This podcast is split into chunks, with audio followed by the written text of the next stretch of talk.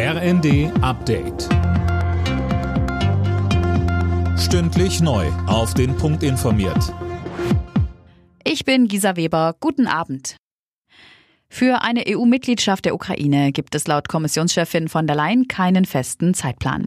Das sagte sie nach dem EU-Ukraine-Gipfel in Kiew. Linda Bachmann von der Leyen begründet das auch mit Voraussetzungen, die für einen Beitritt erfüllt werden müssen. Ja, da geht es zum Beispiel um die Themen Korruption und Rechtsstaatlichkeit. Trotz erheblicher Anstrengungen seitens der Ukraine sei da noch einiges zu tun, bevor die Verhandlungen über den Beitritt starten können. Angesichts der anhaltenden russischen Angriffe auf die Ukraine sicherte die Europäische Union aber weitere Unterstützung zu. Auch ein weiteres Sanktionspaket gegen Russland sei in Arbeit.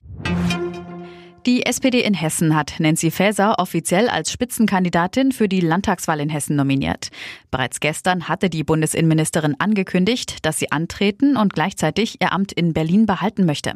Und sie bekräftigte heute, ich möchte gerne für alle Kinder die gleichen Bildungschancen in Hessen haben. Es darf nicht mehr vom Geldbeutel der Eltern abhängen. Und ich werbe sehr stark für die besten Bedingungen für die Menschen. Das reicht vom bezahlbaren Wohnen bis zu einer ordentlichen Anbindung mit den öffentlichen Personennahverkehr. Nahverkehr. Den Kampfpanzer Leopard 2 will Deutschland bereits in die Ukraine schicken und nun auch den Vorgänger Leopard 1.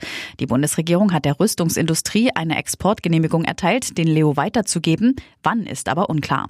Der Militärexperte Carlo Massala sagte bei Welt, die Frage ist, wie der Leopard 1 eingesetzt werden wird. Er ist kein neues Modell, er ist den alten russischen Panzern nicht überlegen, aber natürlich ist Masse hier auch wichtig. Also wir haben ja gesehen, die Panzer, die geliefert worden sind aus alten sowjetischen Beständen seitens mittel- und osteuropäischer Staaten, tragen zumindest dazu bei, den russischen Panzern zu begegnen, auch wenn sie ihnen nicht überlegen sind.